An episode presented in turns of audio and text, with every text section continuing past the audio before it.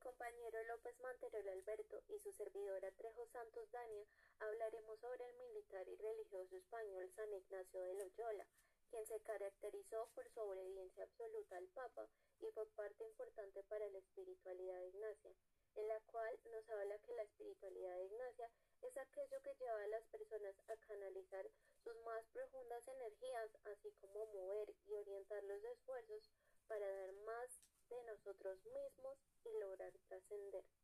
La espiritualidad de Ignacia es una espiritualidad de cara al mundo, donde Dios habla y al mismo tiempo llama a responderle,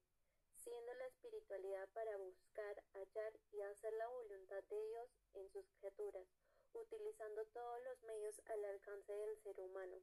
La espiritualidad de Ignacia es para quienes buscan algo más en su vida, ya que Ignacio pretende que las personas se adentren en el mundo de los deseos para dejarse llevar por aquellos que le conducen al amor más grande y a la libertad verdadera, para podernos dar cuenta nosotros mismos de cuáles son esos deseos, ya que Ignacio decía que es de más gusto y fruto espiritual que la persona por sí misma se dé cuenta de las cosas, que si quien lo acompaña se las hiciera saber. También con esto diciéndonos que no nada más es importante la búsqueda de la mayor gloria de Dios, sino de ayudar al prójimo y buscar aquello que más ayuda a construir el reino de Dios.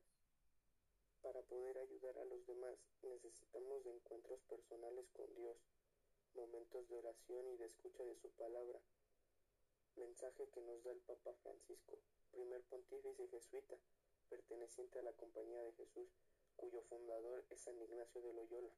hombre que antes de su encuentro con Jesús amaba el poder y la mundanalidad, pero que luego, con dedicación, estudio y escucha de la palabra de Dios, se entregó a su voluntad.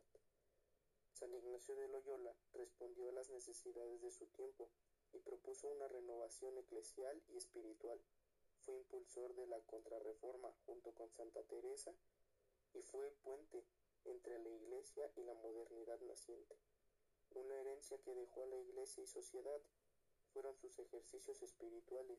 y un método para el discernimiento de espíritus. Un hombre libre, soñador y fiel a la Iglesia. Desde hace cinco siglos han sido un modo de ayudar al encuentro con Dios en la propia vida,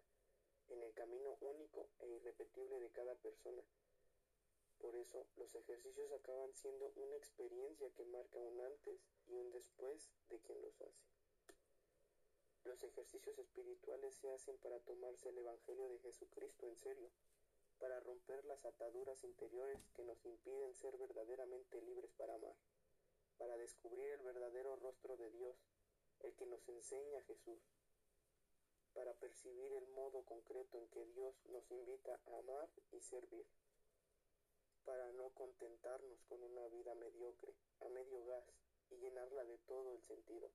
para ir más allá de las ideologías, de las buenas intenciones, de las emociones pasajeras y saborear una verdad gozosa que permanece.